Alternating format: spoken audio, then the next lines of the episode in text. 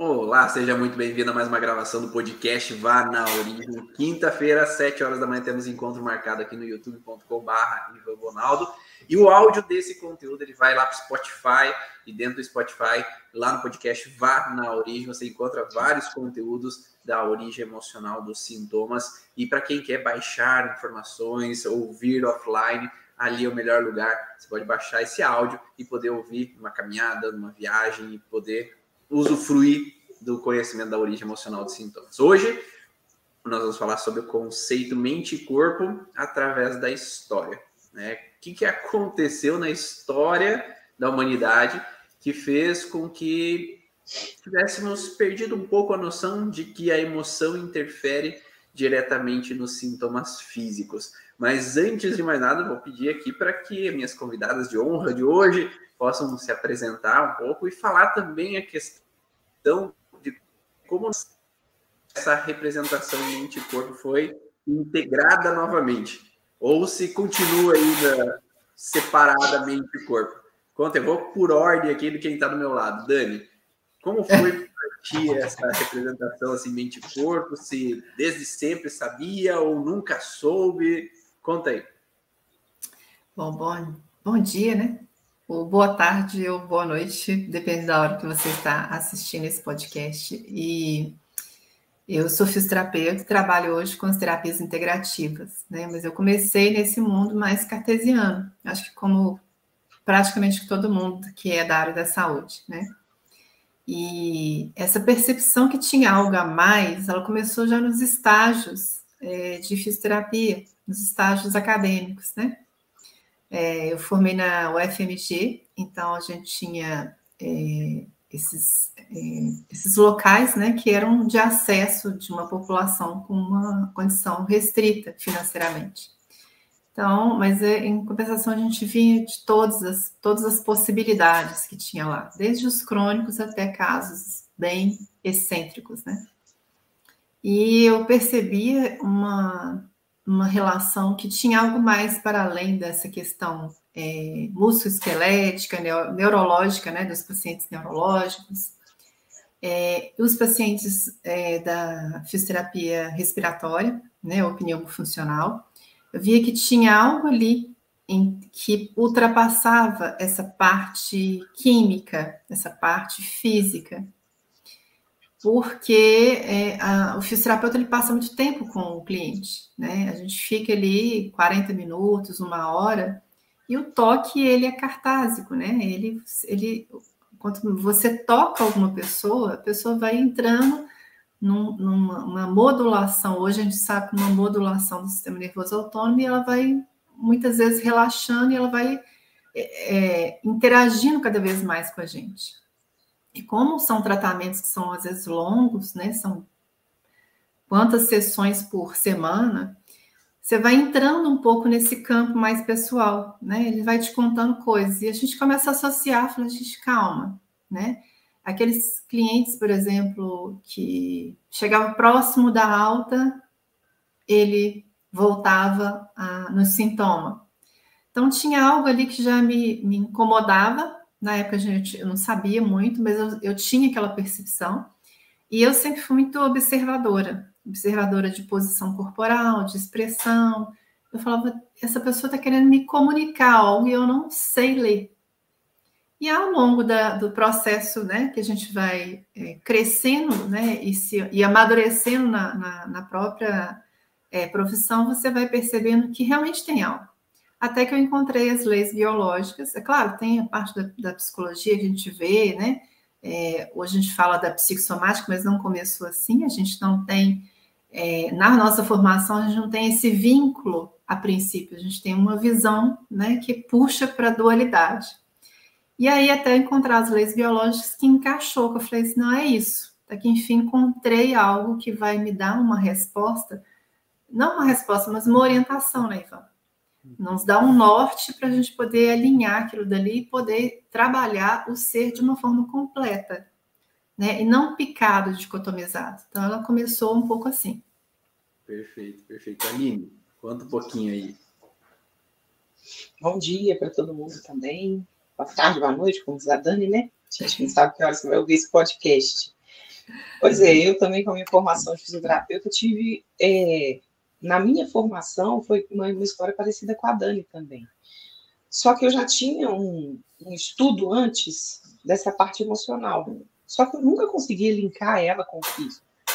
Eu ouvia as pessoas falando, mas eu achava muito longe, sabe? Assim, é uma informação muito longe de mim.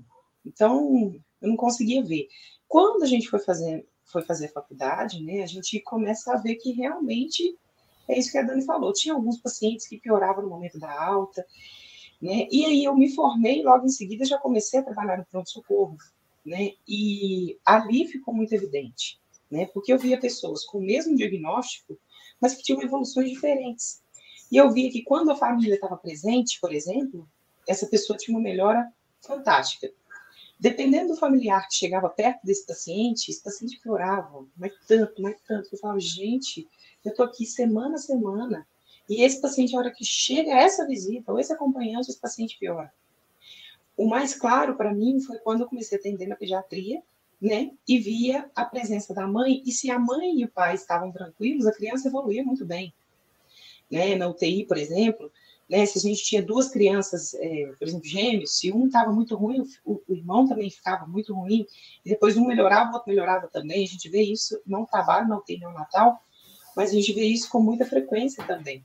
Então eu falava, caramba, a gente está dando toda assistência aqui para esse pessoal, né, para essas crianças, para esses pacientes, mas por que que uns têm uma melhora assim estrondosa, uns que a gente olha e fala, não, esse daí, gente, tá vai ser bem difícil. E esse paciente me surpreende a equipe inteira. Então eu falava, tem muito mais. Ali eu comecei a ver que eu tinha que olhar realmente para alguma coisa que eu não estava conseguindo quantificar, certo? Porque a gente trabalha na fisioterapia com toque, encostando, estique, puxa, e alonga, e posiciona, e põe de pé, e anda. Mas eu não conseguia quantificar essa questão da somática. Apesar de eu trabalhar com psicólogo junto, eu via claramente que. E outra coisa, dependia também do meu estado de espírito, o paciente está bem ou mal também. Né? Eu via que às vezes eu poderia estar passando por alguma situação que estava me deixando mais diferente do meu basal, vamos falar assim, né? e alguns pacientes percebiam, né? E isso piorava ou não a sessão. Então, tem, então no meu, na minha prática, eu fui ver, eu falei, tem alguma coisa que eu preciso enxergar, que eu não estou enxergando, e que eu preciso quantificar para poder passar para frente, né? E esse daí foi a questão emocional, sentimentos, né? E pensamento. Foi essa a história. Perfeito, muito bom, né? E não sei se foi muito diferente com quem está assistindo aqui, ouvindo, né? Mas se passaram por essas interpretações também, porque eu acho que a, a gente vive a emoção desde criança, de uma certa forma. Então, na nossa família, tem emoção todo o tempo, né? Eu tinha uma avó que era com idade diferente dos meus pais, que tinha um tipo de emoções, vivências e comportamentos naquele momento, que às vezes, dependendo do comportamento dela, alterava todo o ambiente familiar. Então, às vezes, se a, aquela pessoa que é idosa está num comportamento vitimista ou está num comportamento dramático, também vai influenciar o ambiente, quem dirá as crianças dentro desse ambiente. Então, eu vivia essa situação de ambiente também tenso em alguns momentos da infância, o que deu, como, a, como vocês falaram, né, Dani e Aline, a capacidade de analista. Então, desde criança, analisando aquele ambiente que está acontecendo e podendo interpretar se as pessoas estão bem ou não estão bem, se estão emocionalmente felizes ou não estão emocionalmente felizes, estão tristes, estão incomodados, estão em desarmonia ou desacordo de alguma forma.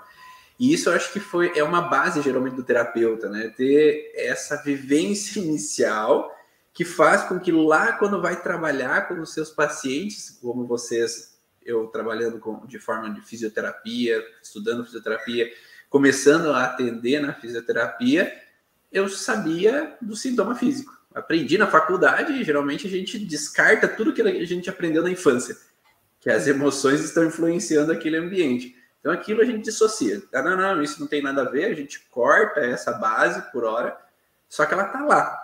É como a Aline fala, depois de que aprendi uma vez, a informação está lá gravada e eu posso usar em outro momento.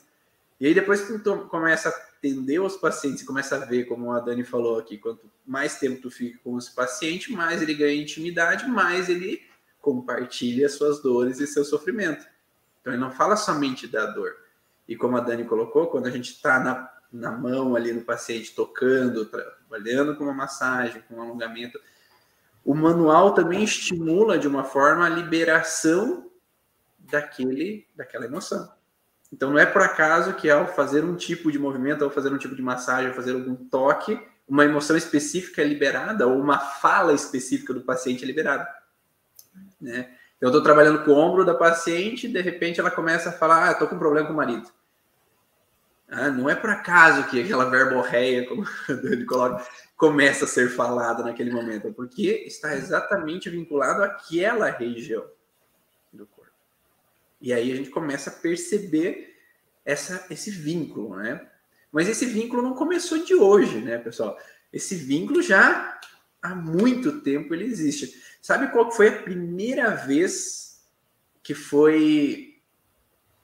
Acho que foi registrado essa relação de integralidade na terapia? Conta para nós. Conta. Olha só, eu procurei aqui um artigo Conte. e ele fala assim, ó. Então, a primeira figura de médico ou sacerdote que vincula essa relação, na verdade, lá naquela época, de um tratamento do corpo como um todo, ele foi visto na imagem da máscara do cervo que é encontrada na caverna de Trois Frères. É uma caverna dos três irmãos, né? datada de 16 mil anos atrás. Então é, é agora, agora há pouco. Então, 16 mil anos atrás, já tinha então essa representação da mais antiga representação do curandeiro, do homem curador. Aquele homem que vai trabalhar as enfermidades, mas vai trabalhar na integralidade. Então vai trabalhar o corpo como um todo. Então não é de hoje que é olhado o corpo como um todo. Antigamente também os xamãs, né? Então se trabalhava com os indígenas, tinha vários e várias pessoas que trabalhavam a integralidade. Tanto é que também na mitologia grega se fala né, de vários profissionais que trabalhavam e entendiam o corpo como um todo. Como, por exemplo, Apolo, é, falavam né, da, da, mitologia grega dos deuses, que já vinham nessa história de representação da saúde como uma integralidade, como Apolo, Eucalápio, Igéia e Panaceia, como deuses que olhavam o corpo como um todo, que trabalhavam sobre essas interpretações e não só mente separada de corpo. Também né, se pode é, saber que no período da Grécia tinha aqueles filósofos gregos que também eram seres iluminados que viam o corpo, pensavam, eram seres pensantes que viam o corpo como um todo. Então, imagine, lá na Grécia, lá antigamente, se olhava e se percebia que as pessoas, quando estavam raivosas, elas tinham uma tendência a ter mais dor de cabeça. Uma pessoa que está, às vezes, com uma tristeza, tinha mais propensão a ter determinados sintomas. Então, eles analisavam filosoficamente a pessoa. Então, eles observavam a pessoa como um todo e analisavam esses vínculos né, de representações que mostravam que havia uma associação entre emoção com sintoma físico, como Platão, Hipócrates, Aristóteles. Então já, já eram considerados grandes filósofos que analisavam o corpo como um todo. Vocês já, já viram bastante, viram sobre isso? Eu, eu, eu, lembro que até no colégio já tinha estudado filosofia e falavam desses caras. Vocês já conheciam, conheciam eles? Ah, eu estava rindo porque meu filho disse assim, ah, eu estava estudando filosofia, né, no ensino médio, e ele fala, mãe, por que o filósofo tal falava tal? Eu falei, gente, é que bacana a gente ter essa, essa base, a gente precisa saber das nossas origens, né? Uhum. Não é à toa que chama o curso Origem, a gente precisa saber dessas origens para a gente entender esse caminhar que a gente está fazendo né? Porque a sensação que a gente tem, que eu percebo que a gente está sempre serpenteando, né? A gente está sempre indo para os extremos, volta para cá, uma hora é só corpo, uma hora é só neurônio, uma hora é só gen, uma hora é só aquilo. E a gente está tentando essa briga, mas na verdade nós não somos é, pedaços, como a gente estuda na, na faculdade, por uma questão didática. Nós não somos dicotomizados como, se, como a gente é, aprende. Né? Tem uma questão didática, mas tem a questão prática. Eu acho que falta um pouco mais de conexão, assim, para a gente não sair né, querendo olhar. É, e, e era até motivo né, de, de, de, chacota em alguns filmes, a gente vê isso, né? É, ah, vai passar plantão, vai passar corrida de leite. Falei assim: aqui a gente tem uma diabetes, aqui a gente tem um joelho. Não, tem uma pessoa, é. né? É. E essa é isso é o início de uma integridade, né? Integridade no sentido de respeitar a integridade da pessoa e de integrar as coisas. Tanto que a gente ouve pouco falar, né, gente, falar de filosofia clínica, vocês já ouviram falar, né?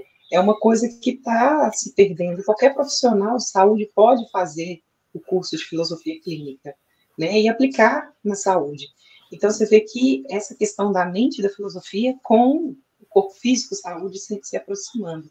Eu na minha história, na minha trajetória, eu comecei a, a concretizar, a aproximar a emoção da saúde com a medicina chinesa né, que eu fiz a formação lá em 2014, sei lá, mais ou menos, bem 13, 12, sei lá, mas lá no início, né, é, mas eu conseguia ver que algumas emoções, elas, elas bloqueavam o fluxo de energia, né, pelos meridianos.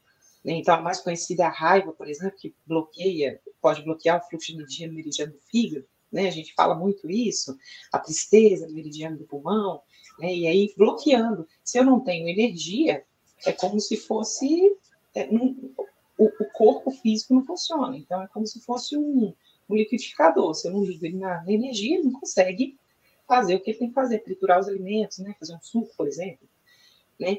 Então, se eu tenho esse bloqueio, eu tenho sintoma. Então, ficou mais claro para mim, a, a, medicina chinesa começou a me abrir isso. Só que a questão é o palavreado, né? a comunicação. Né? Às vezes, a, a parte da medicina chinesa utiliza termos né, invasão pelo frio, umidade, que fica meio distante da Ocidente, né? E, e aí a gente veio com a parte, é, outra coisa também que eu já conhecia, que é a, é, a homeopatia, com Samuel Hahnemann, né, que ele trouxe também essa questão dele, dele estudar né, os minerais, vegetais, é, animais, né, todos os reinos, e ver como que aquilo ali influencia fisicamente, emocionalmente, mentalmente, energeticamente o indivíduo. Né? Porque ele fala que o semelhante trata semelhante, vai depender da dose. Então, ali a gente já vê que as medicações, elas também têm uma, uma é, um cunho que, é, às vezes, eu preciso de ir lá no mental da pessoa para poder tratar uma questão física. Às vezes, pela medicação, eu preciso, sim, de uma, uma dinamização mais baixa para tratar uma coisa mais física também. Né? Então, eu comecei a ver, olha, mais legal, uma forma que a gente tem de trazer aí a emoção com o corpo, né? Corpo-mente. É uma, uma da, dos pontos. E, para mim, o crucial que fez mais sentido, porque a gente está aqui no Ocidente principalmente, foi as cinco leis biológicas, né? Trazidas aí, desenvolvidas pelo Dr. Hammond. E que aí falou assim, poxa, por que o ombro?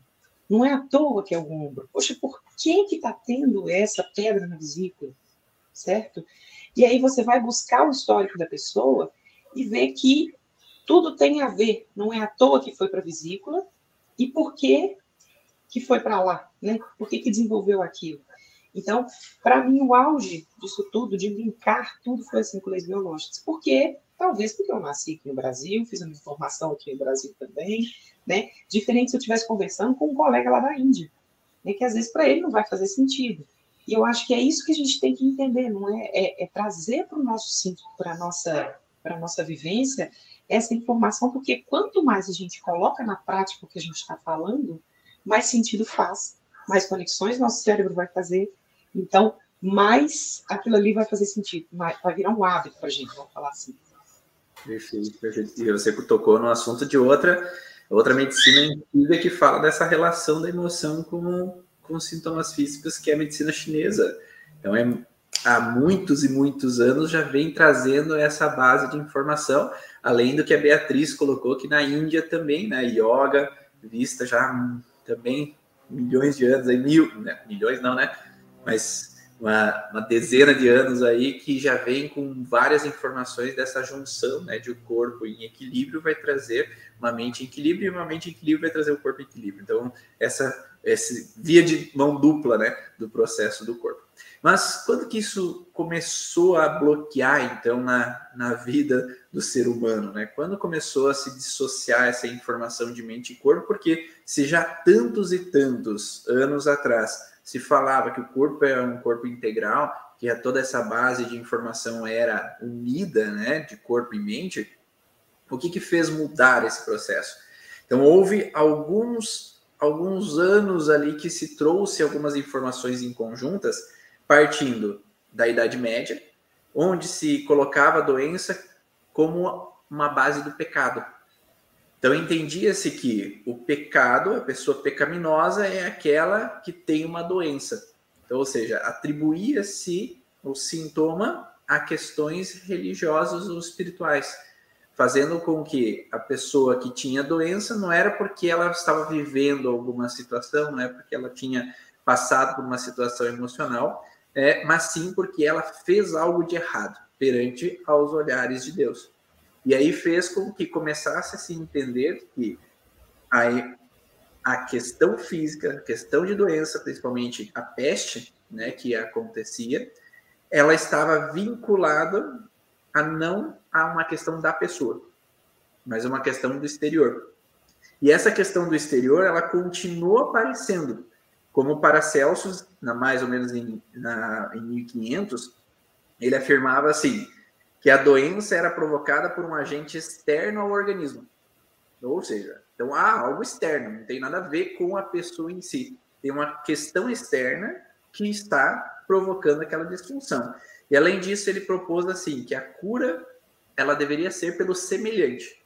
Então ali já começa essa base de cura pelo semelhante, mas de que forma? Então, ele baseou no princípio de que os processos que ocorrem no corpo humano são químicos. Então, toda essa alteração química que acontecia, é a melhor forma de trabalhar essa questão química era por medicamento.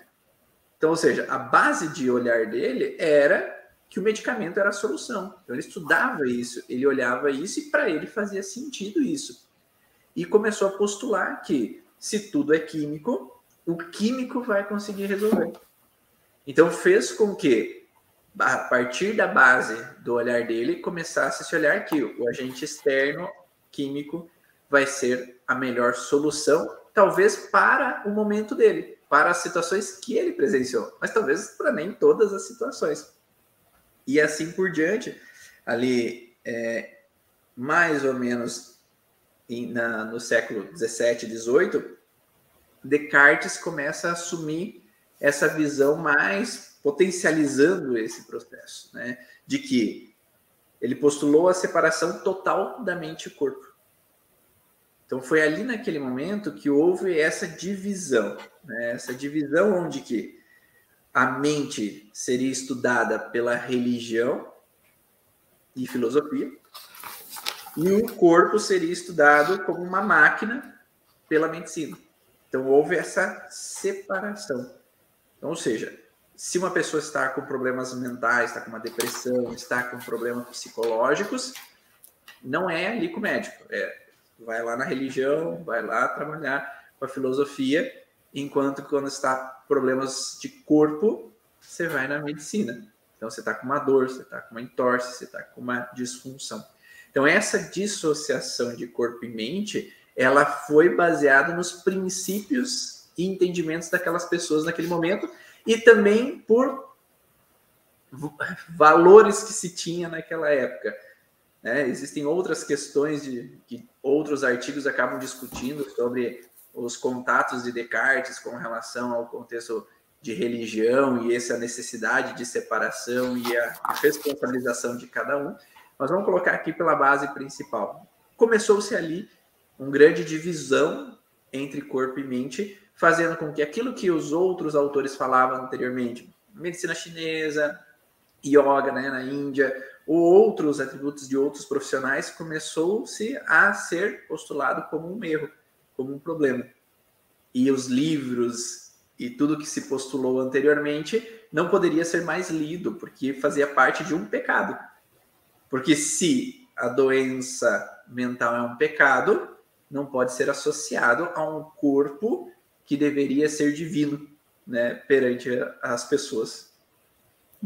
Ah, eu acho interessante porque esse tem esse, esse tipo de raciocínio, de crença, né? Essas tudo que a gente vê que tem é, dentro desse espaço cultural que a gente vive, né? Ao longo dos anos, muitos pensamentos eles estão aqui em nós, apesar de ter sido em vários séculos aí para trás, né? 129, sei lá, anos atrás aí a gente vê que ele está inserido no nosso mente inconsciente, né? E a gente estuda isso, é, como que todas essas histórias, todas as figuras de referência é, histórica e cultural, como que isso acaba, é, fica entranhado ali, né?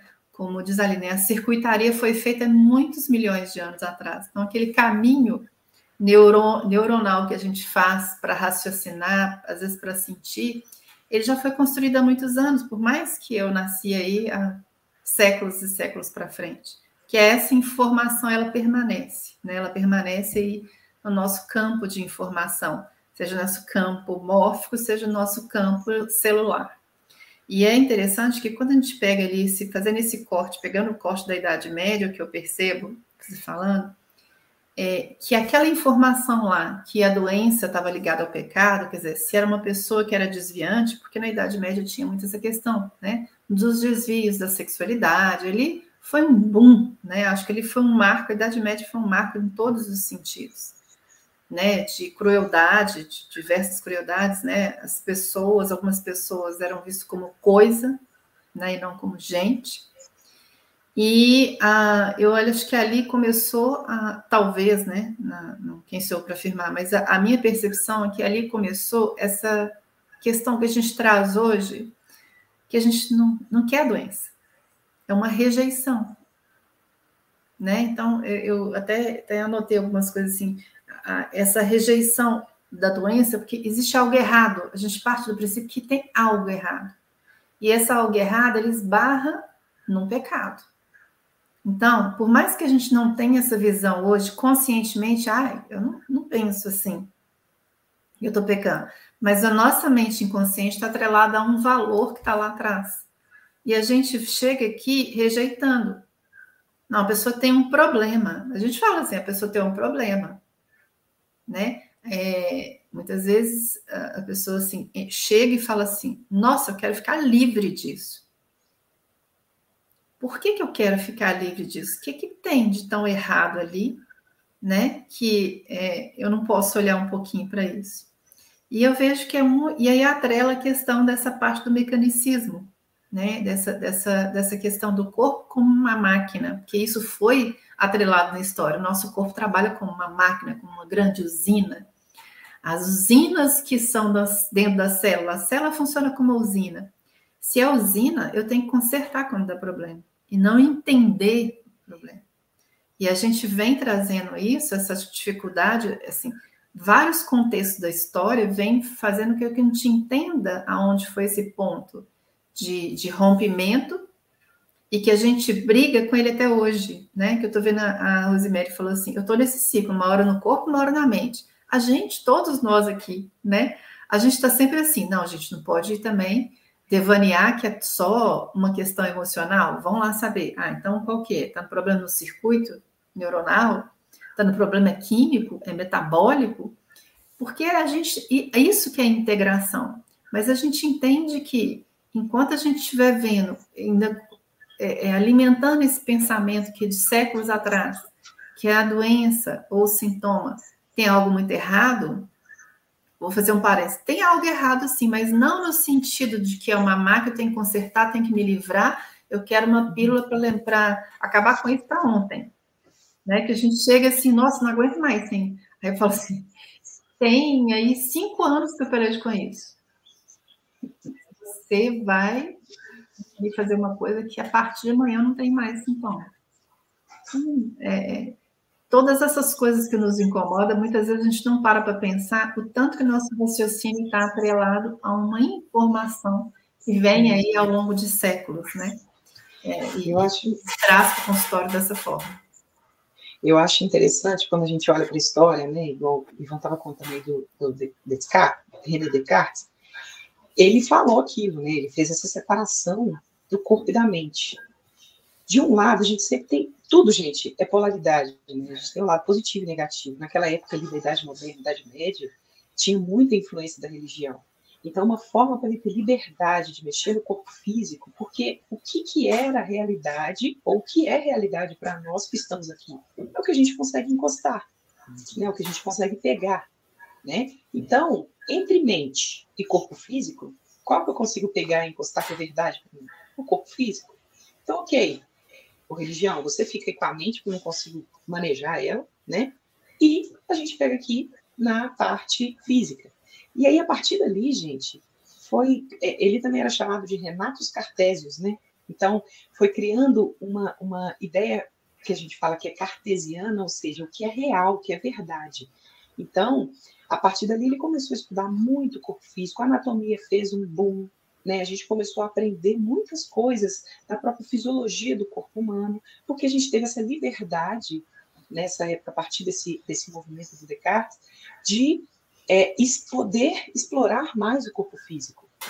Só que tem um detalhezinho, que o próprio Descartes fala assim, penso, logo existo. Opa! Então, o cara que falou assim, vamos separar corpo de mente, ele falou, eu não existo. Existir, eu preciso de um corpo físico, certo? Eu preciso de ter aquele corpo que ele está mexendo. Mas se eu não pensar, eu não existo.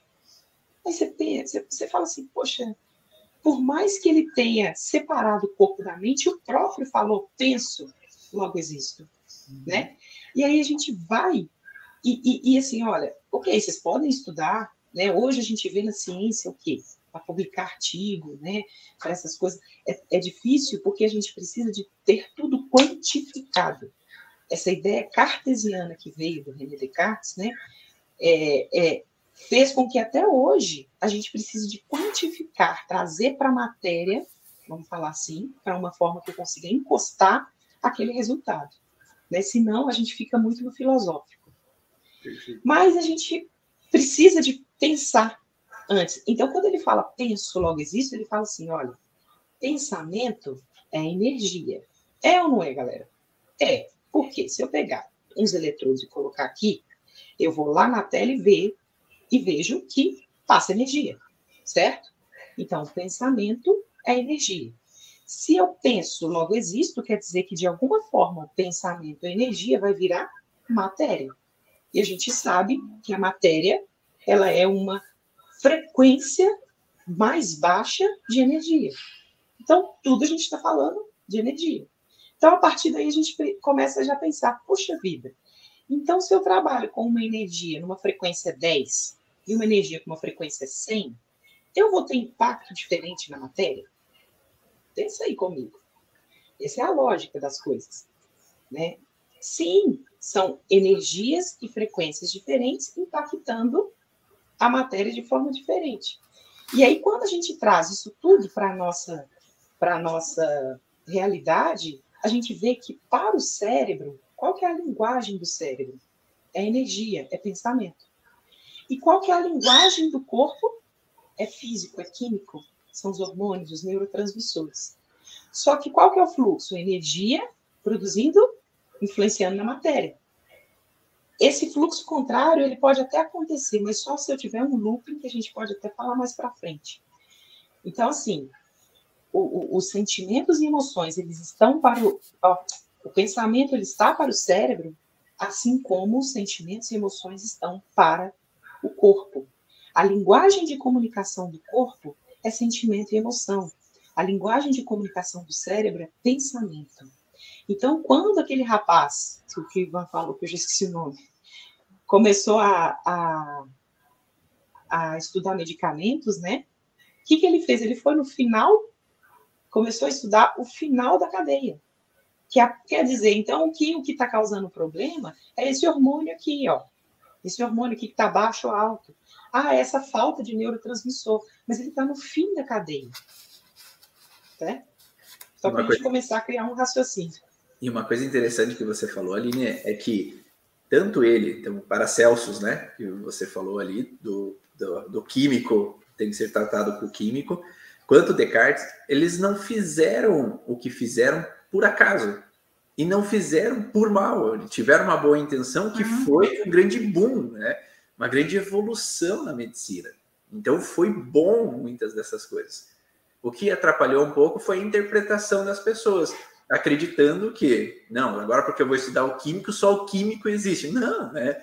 Então, talvez não foi essa a intenção deles. Mas tem até alguns autores que falam de Descartes que a, o objetivo dele era exatamente poder estudar mais o corpo humano. Então, por isso, essa postulação de que, não, religião, fica ali com a mente, mas me deixa um corpinho aqui para eu estudar, porque até então não se podia pegar um cadáver e estudar um cadáver. Porque se eu não posso estudar um cadáver, como é que eu vou entender a anatomia? Como é que eu vou entender como é que o corpo funciona? Porque é tipo uma profanação, né? Exato, é pecado, é errado, né?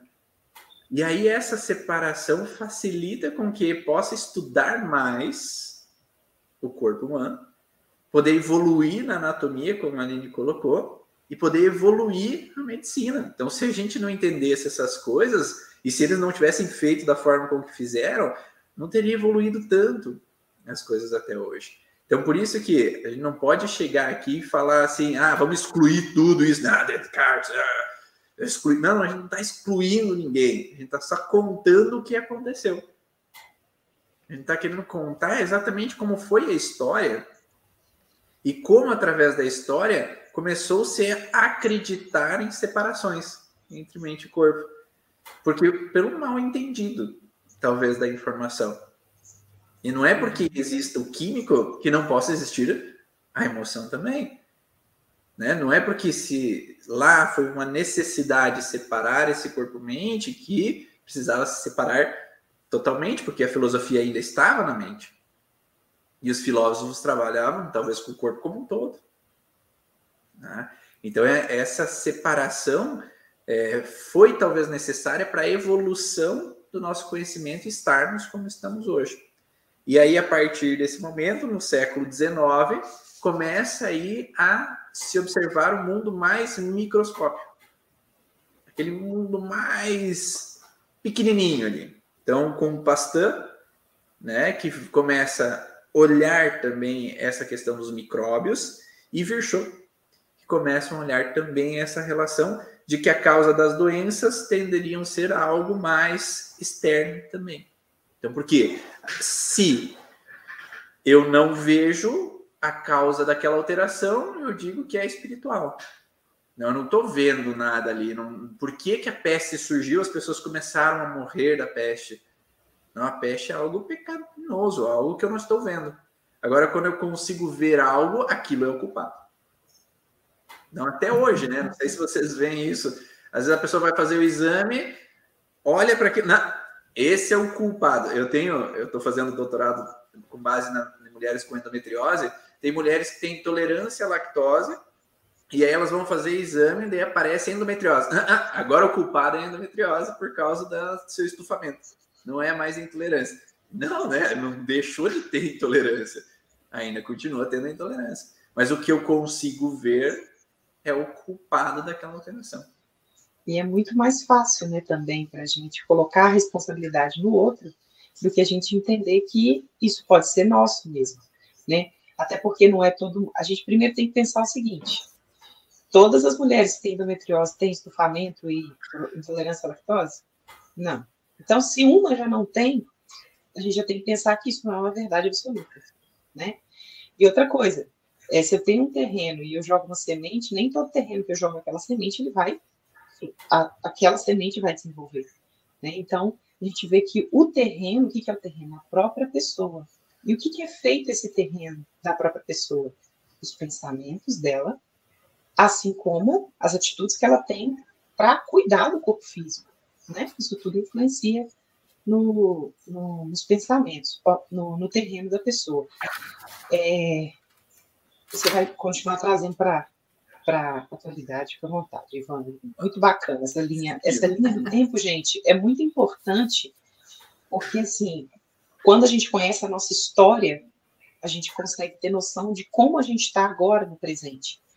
Né? Porque quem não conhece a sua história não sabe para onde quer ir, não, não, identifica onde está e não sabe para onde quer ir.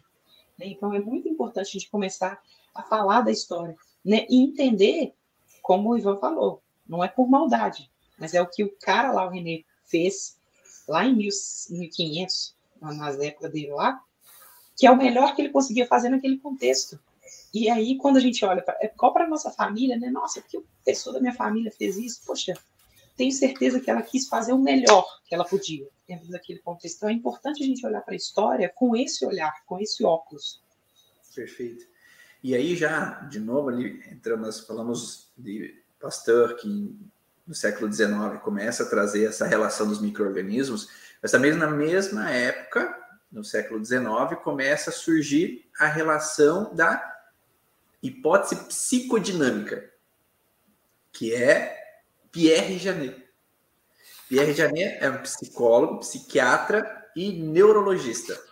Então, ele começa a trazer essa base do processo da psicossomática. Ele foi o primeiro ali a trazer essa base de informação e já entrando ali junto com ele, logo em seguida, vem o psicanalista Freud.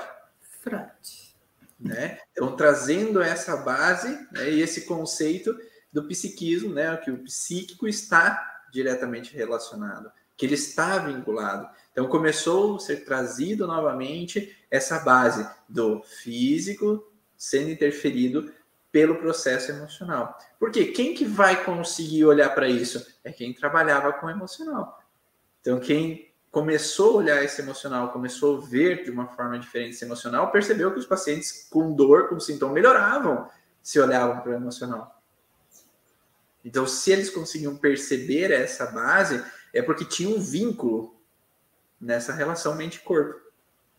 E é, depois vem é, Godrek, né, Godrek, eu acho que é mais ou menos isso. É, ele coloca determinação psíquica e tratamento psicanalítico na afecção orgânica. É um livro dele. Então, nessa obra, ele propõe um mecanismo psicológico da conversão histérica, poderia ser generalizada para outras doenças somáticas, como a expressão simbólica de desejos inconscientes, manifestações no corpo do paciente. Ele considerava a doença tendo um sentido e não é fruto do acaso né, que a gente fala tanto, né? Nada é por acaso. Então a doença não era um fruto do acaso, existia um porquê. E ele via ali é, várias situações físicas nos pacientes ou nas pessoas que estavam diretamente relacionadas. Então começou a se voltar ali no século XIX esse olhar para a doença vindo do processo emocional. E aí veio novos o surgimento né, da expressão psicossomática, né, que foi cunhada ali é, por, por, um alemão psiquiatra também, que trouxe essa visão e esse olhar da informação, e mas foi consolidado pela escola de Chicago por Alexander, onde ele coloca o nome somato psíquico. Então, somato psíquico. Então, ele vem de uma aferição do corpo, trazendo do físico, mas também que o corpo pode modificar o psíquico. Então não é só um caminho de mão única, né? De, ah, o psíquico afeta o corpo, mas também que o corpo, como nós estamos, como nós nos sentimos uma dor, um incômodo, pode interferir diretamente no físico. Faz sentido para vocês, pessoal? Vai dando feedback aí para saber se essas histórias fazem sentido. E aí começamos a entrar nessa busca da homeostase, entendimento da que o corpo como um todo, quando está em equilíbrio, né, como a Eliana colocou, mente sã, corpo sã, então a gente está numa homeostase no corpo. E essa homeostase no corpo ela vai ser atribuída quando o nosso organismo físico, biológico está funcionando de uma maneira adequada, mas também o nosso equilíbrio emocional. Né? Se estamos nesse equilíbrio, a tendência é estarmos num corpo como um todo são. Ah, o que eu percebo assim, quando eu eu gosto muito de fazer tipo um movimento de recuo, olhar para essas coisas indo lá para como se eu tivesse uma grande, grande plateia, né? Eu ficar sentado na última cadeirinha para a gente olhar assim, tentar olhar o todo. E a minha percepção é a gente é como se a gente estivesse fazendo um movimento do infinito, como se fosse um oito deitado. A gente vai lá na matéria, estuda, estuda, e de repente algo acontece que alguém desperta, agora vamos lá para a emoção. Aí tudo é emoção, né? Na época de Freud, tudo era uma questão sexual, tudo era uma questão é, de relação com a mãe, né? A mãe virou culpada, coitada. Mas foi necessário viajar nesse processo, evoluir, porque aí outras, cada vez que a gente está estudando alguma coisa, que aquilo é muito falado, tem sempre uma outra grupo de pessoas que começam a contestar.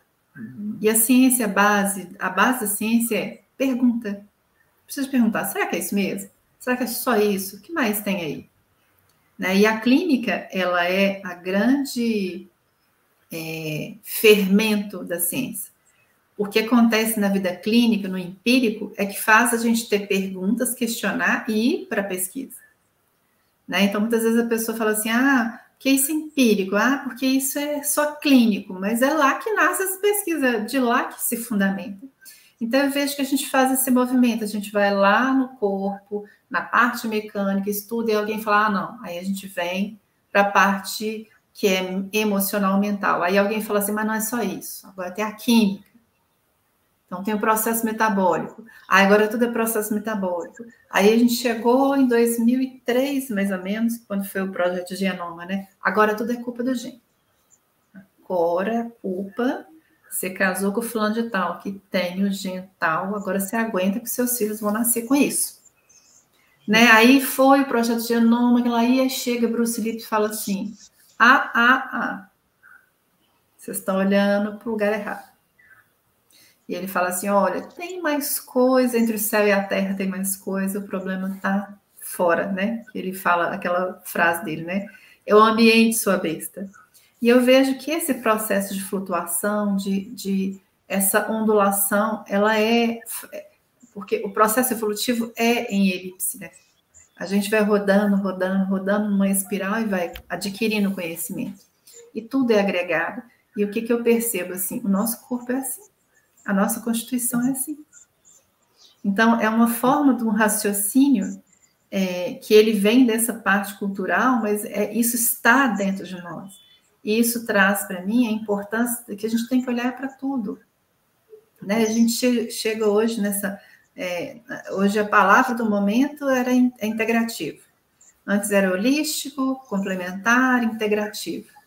Quântico quântico e a gente está brigando para ser integrativo. O que eu estou achando bacana é, é, essa coisa assim, né? Veio a psiconeuroimunologia, que aí começou em 1981, mais ou menos, né? E a gente pega o Hammer, que começa desde 1980 a trabalhar. E a gente está vendo que a gente está num processo.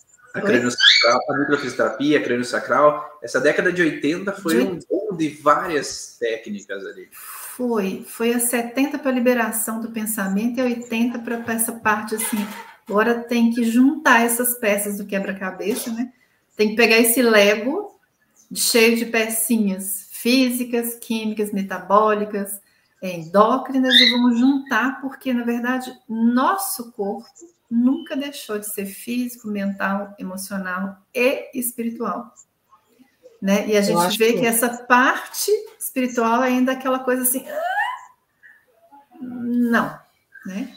Mas o que é bacana é esse esse serpentear, né? Não é à toa que o símbolo né, da, da saúde é essa serpente, né? Envolvida também essa, essa espada, porque a espada é que caminho que eu tomo, é a decisão, né? É a decisão com sabedoria. Então eu vejo assim que esse serpentear, todo ele foi necessário para a gente estar tá aqui hoje. Inclusive a gente está aqui questionando. Então, como a Aline hum. falou, A gente precisa saber da história, para a gente não sair é, atacando ninguém, mas sabendo que hoje, em 2023, com qual raciocínio que eu estou atendendo o meu cliente? É com o raciocínio da idade média, né? É com o raciocínio de 2003, ou é com esse hoje, me abrindo para entender, tem algo mais? O que é que te incomoda ali?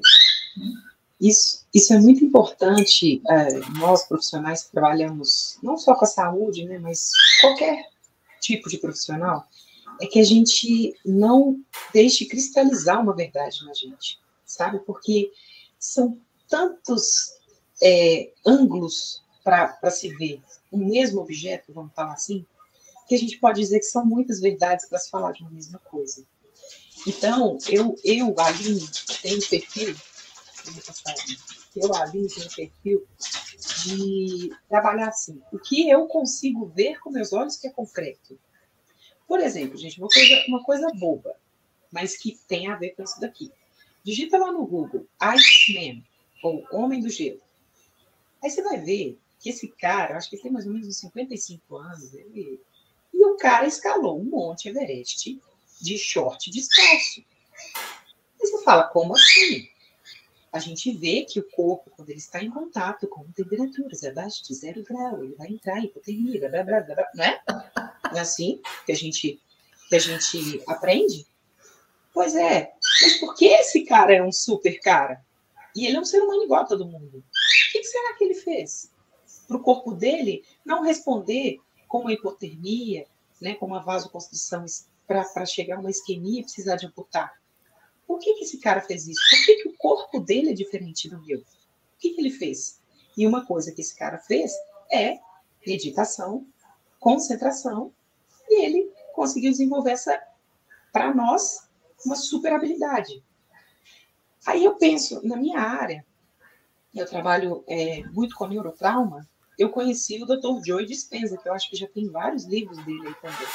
E a história desse cara é que ele teve um acidente de bicicleta e ele lesou a, a, a medula dele de uma forma que ele fratura com fragmentos intracanal. Falei, poxa, se for isso, vai ficar paraplégico. Essa era a minha verdade cristalizada, certo? E aí eu vi que esse cara não ficou paraplégico, ele não fez é, a colocação de hastes medular, né? Porque ele teve a fratura, ele não colocou e o cara tá lá andando, fazendo workshop no mundo inteiro. Opa, peraí. O que, que esse cara fez para ele poder ser extraordinário? Então, são pessoas assim, de acordo com a vivência delas, que eu começo, que eu começo a ver. Tem alguma coisa. Né? Então, assim, sempre a gente tem que nos dar o benefício da dúvida, gente.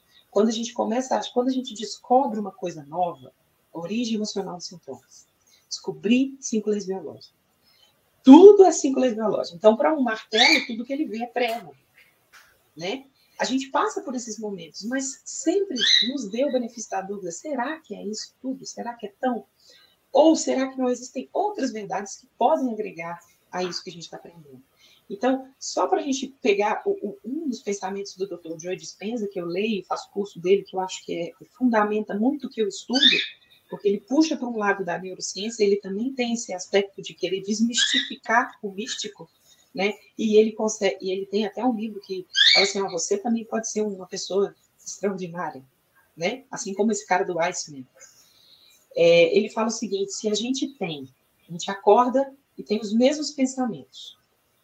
Esses mesmos pensamentos que a gente tem, acordei, tirei o meu alarme lá com o mesmo dedo, né? Peguei o celular, abri o WhatsApp, ou seja, eu tenho os mesmos sentimentos, os mesmos pensamentos. Ai, o que, que, eu vou fazer hoje? Meu Deus do céu, vou ter que ir para reunião lá com aquele chefe chato pra caramba. Né? Então, eu vou ter os mesmos pensamentos. Eles vão me levar a fazer as mesmas escolhas. Certo? Essas escolhas que eu vou fazer, ai, nossa, vou ter que ir para reunião, ai, uma reunião e tal esses, essas mesmas escolhas vão levar a gente a ter os mesmos comportamentos e as mesmas ações. Então, olha só, tudo parte da energia, é do tipo de pensamento que você tem. E aí eu vou ter as mesmas escolhas. Quando eu tiver as mesmas escolhas, eu vou ter os mesmos comportamentos para aquelas escolhas. Né? E aí, depois que eu tenho esses mesmos comportamentos, eu vou ter a mesma experiência. Eu não mudei nada. Eu vou viver a mesma coisa. E as mesmas experiências vão fazer com que eu sinta as mesmas coisas. As mesmas emoções, os mesmos sentimentos. E aí a gente está fazendo um loop, né? E quando eu vou ter aquele sentimento e aquela emoção, eu vou retroalimentar aquele pensamento lá do início do dia, como que dispara o despertador. E aí eu vou ter as mesmas escolhas. E aí lembra que eu falei em algum momento aí que eu só preciso de viver uma vez uma experiência que eu tenho um pensamento e uma emoção. Aí eu fiz uma conexão.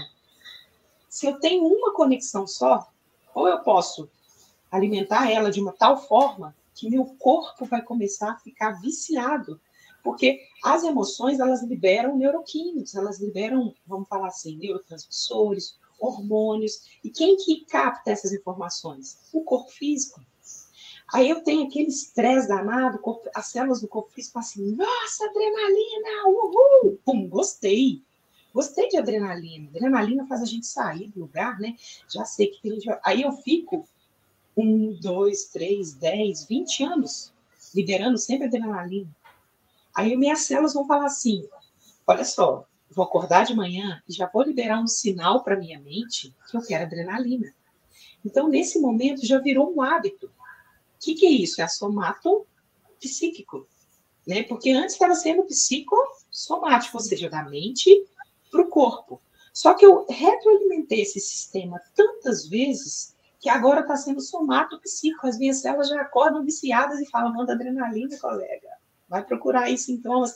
Aí os meus pensamentos já começam a ser induzidos para situações em que vai liberar adrenalina para mim. Certo? Então a gente tem esse ciclo. Então aí nesse, nesse momento a gente fala que o corpo está controlando a mente, né? E aí a gente vai podendo destrinchar isso até. Até estamos já. Dani, quer falar mais alguma coisa? Bom, é, a Aline já deu o exemplo, exemplo, ela explicou o condicionamento, né? A gente está muito condicionado. E a, uma das coisas que eu anotei aqui, teve um momento que você falou que eu acho que é importante para a gente é, entender essa dicotomia corpo e mente, né? Como é que isso, quando isso começou, e eu acho muito importante a gente é, lembrar o seguinte: quando ao longo da história a gente vai vendo que quando a gente começou a separar da natureza, porque é, a gente ainda tem essa outra divisão. A natureza, planta, bicho, animal, é muito diferente de mim.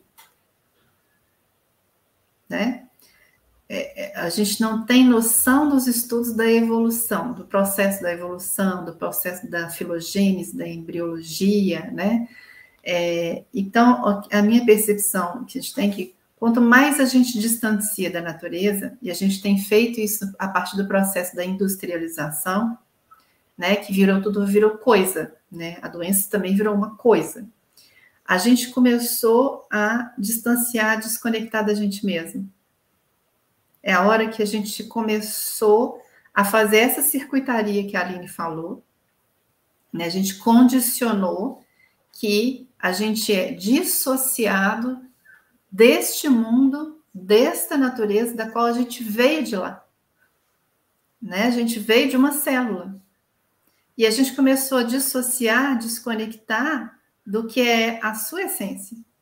Então, é, a gente vê assim que a, a, essa dissociação ela vem por um processo assim, não é uma verdade, mas é o que eu estou colocando aqui para a gente pensar é um, essa dissociação vem com todos os processos que são é, de distração que vem em nossa volta. Então, a gente tem ficado separado hoje, apesar da, da gente ver todo esse processo histórico, né, de como é que a gente serpenteou para entender em mente e corpo, e a gente continua agora num processo industrial e tecnológico que tem levado a gente para a gente fazer essa dissociação. E aí a gente desconecta de novo do corpo porque tem muita coisa interessante para prestar atenção. Gente, a internet está assim, bombando, né? E aí, de novo, a gente dissocia, né? E vem as novas doenças, as novas patologias, novas é, alterações comportamentais que vem de uma outra, de mais uma outra viés aí, né? Desse processo que a gente chama de evolução, mas não sei se a gente está necessariamente evoluindo o tempo todo. Mas essa dissociação é, é, uma. Eu acho que hoje a gente vem com mais um outro perfil que faz com que a gente dissocie de novo. Nós estamos no de novo no risco de separar corpo e mente. Apesar de toda a evolução dos estudos nessa área, estamos cada vez mais distraídos e dissociados. É, haja vista que quando a gente fala de emoção no consultório, é como se fosse um estranhamento. Para a gente que estuda a origem emocional do sintoma, é uma coisa óbvia, mas eu vejo assim, que quando a gente toca, não, não, não, não, não acho que é isso, não. Isso aí foi porque eu comi ontem um tal, tal coisa. Ou porque eu fiz é, tal atividade e eu caí e aconteceu isso, né? A gente ainda está dissociando. Mas a gente sabe que é um processo. Nós estamos passando por esse processo que ele vai mesmo, né, balançar para um lado e para o outro. Até a gente atingir né, o, o, o tão sonhado equilíbrio. Até o fato de pessoas estar tão conectadas com as mídias sociais, elas estão desconectadas com as suas vivências, e ao estarem desconectadas com suas vivências, não lembram o que viveram ontem. Então, elas nem sabem o que estão vivendo, elas nem estão conectadas com o presente. E ao não estarem conectadas com o presente, elas estão vivendo estresse, vivendo conflito, vivendo situações, só que não lembram dela. Então, quantas pessoas hoje em dia, elas falam, não, sei lá, não aconteceu nada nos últimos dias, daí você vai vai, leva a conversa, vai indo. Ah, não é que é, mas é porque. É a grande capacidade do ser humano de se adaptar, né? Até ao estresse extremo. E é mais fácil ficar olhando para fora do que olhar para dentro. Que olhar para dentro é, é mais divertido, né? Pô, a telinha ali do celular é muito tranquilo, né? Muito legal. Todos aqueles vídeos, aquela comédia. Só passar o dedinho. Dedinho, e... história nova, dedinho, história nova. Então, ficar olhando no tédio, conectado consigo mesmo, às vezes é mais incômodo e doloroso. É mais fácil viver a Matrix do que viver conectado consigo mesmo e entendendo aquilo que se está vivendo e podendo fazer coisas para que se esteja bem consigo mesmo. Então, estamos, e sempre a gente tende a falar dentro do curso ali, que a gente está numa dualidade, e sempre existiu essa dualidade, Sempre vai existir os dois lados, né? E cada um dos lados vai sempre é, lutar pelo seu lado, digamos assim. Né? Então, vai sempre lutar é, e querer convencer que aquele meu lado é o lado melhor. O outro lado vai sempre querer convencer que é o lado melhor, mas é o que a gente tende a, a fazer diferente dentro do curso Oriz, é, é incluir, acolher e nada, como a Aline falou, nada é uma verdade absoluta. Às vezes, para alguma pessoa, ela vai precisar de um olhar e vai ser necessário, para outra pessoa vai precisar de um outro olhar e vai ser necessário, e para outra pessoa um outro olhar e vai ser necessário.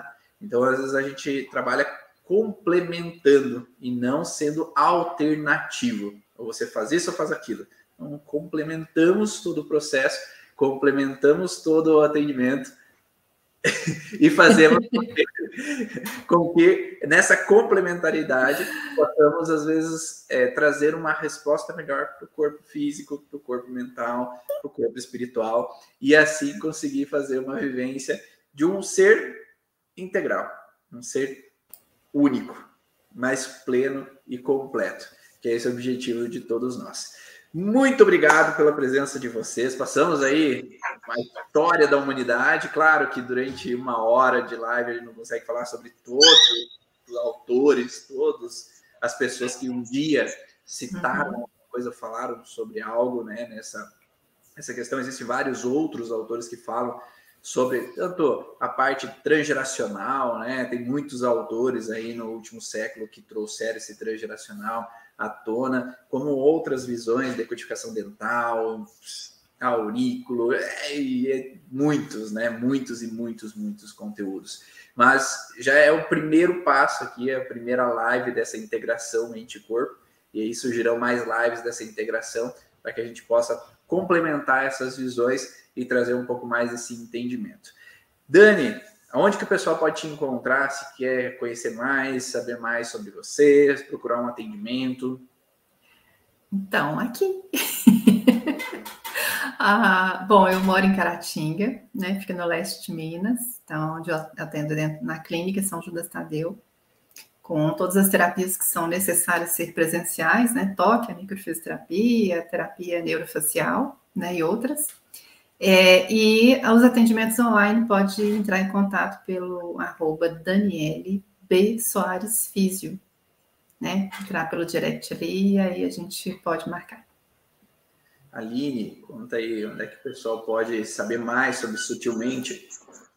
Isso, eu estou em Belo Horizonte, Minas Gerais. Nesse momento atual, por eu estar gestante, quase ganhando dois nenéns aqui, eu não estou com a agenda aberta, mas eu atendo também no consultório aqui em Belo Horizonte, né, é, para essas técnicas que precisam do contato, né, e também é, por online, né, atendimentos online, que a gente consegue direcionar aí é, várias, várias coisas. Trabalho também no pronto-socorro, mas eu espero não encontrar vocês lá, né, não é um, não quero atender vocês por lá, né, pronto-socorro de trauma, e na clínica, no, no, no Sutilmente, é sut, arroba sutil.mente. Lá você pode entrar no direct e entrar em contato comigo. E você pode me encontrar no arroba Ivan Bonaldo do Instagram, no youtube.com Ivan Bonaldo, com várias outras lives, vídeos para saber mais e mais conhecimento sobre a origem emocional dos sintomas. Se você é terapeuta e profissional da área da saúde quer mergulhar fundo na origem emocional dos sintomas, entender a base ali de cada órgão, cada tecido, ter realmente um estudo avançado sobre os processos comportamentais que afetam o ser humano, será muito bem-vindo no curso Origens. Basta acessar o site cursoorigens.com, que lá você tem mais informações sobre o curso. E esse foi o podcast Vá na Origem estará no Spotify para que você possa baixar, ouvir. Lá tem vários outros áudios sobre a origem emocional dos sintomas. Será muito bem-vindo e manda sempre aí suas dúvidas, manda aí suas ideias de novas lives para que, ah, eu quero ouvir a Dani falar sobre isso, eu quero ouvir a Aline falar mais sobre isso. Manda para gente, porque assim a gente pode construir aí podcasts que podem ser diretamente para você. Um grande abraço, um ótimo dia a todos e até a próxima. Tchau. Tchau, tchau.